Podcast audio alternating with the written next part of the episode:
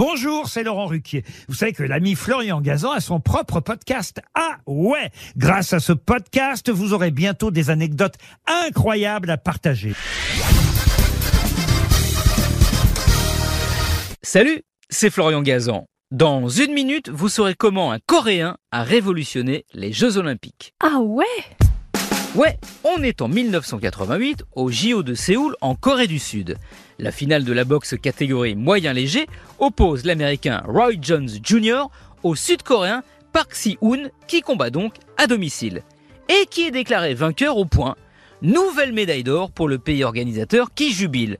Sauf qu'à l'annonce de la décision de l'arbitre, Park Si-hoon est dépité. Ah ouais? Ouais, car il est conscient d'avoir perdu ce combat. Et largement. Déjà, il a été compté deux fois, alors que Roy Jones Jr. jamais. Et il a porté 32 coups à l'américain, certes, mais en a encaissé lui 86. Bref, il aurait dû être déclaré perdant et sans contestation. Et d'ailleurs, il a admis que c'était le cas par la suite. Pire, sur le ring, en levant la main de Park Si-hoon, l'arbitre glisse à Jones Jr., je cite, Je ne peux pas croire qu'il te fasse ça.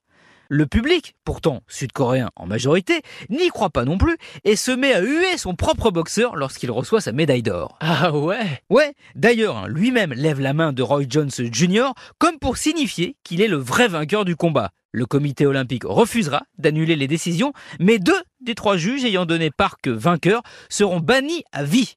Une enquête ayant révélé qu'ils avaient été soudoyés par les organisateurs sud-coréens, comme par hasard. Mais surtout, suite à ça, le règlement de la boxe au JO est totalement revu de fond en comble, avec l'introduction d'un système de notation électronique plus objectif et basé sur le nombre de coups portés. Quant à Park Si-yoon, cette étiquette de médaillé d'or le moins méritant de l'histoire des Jeux, il l'a traîné comme un boulet depuis, allant même jusqu'à penser au suicide. Voilà pourquoi, en 2021, plus de 20 ans après, il a annoncé que pour se libérer de ce poids, il voulait remettre sa médaille d'or à celui qui l'a mérité vraiment, Roy Jones Jr., qui lui, entre-temps, est passé pro, est devenu champion du monde dans quatre catégories différentes. Autant vous dire que de l'or, même sans médaille, eh ben il y en a amassé. Merci d'avoir écouté cet épisode de Ah qui n'a pas pris de gants de boxe. Retrouvez tous les épisodes sur l'application RTL et sur toutes les plateformes partenaires. N'hésitez pas à nous mettre plein d'étoiles et à vous abonner. À très vite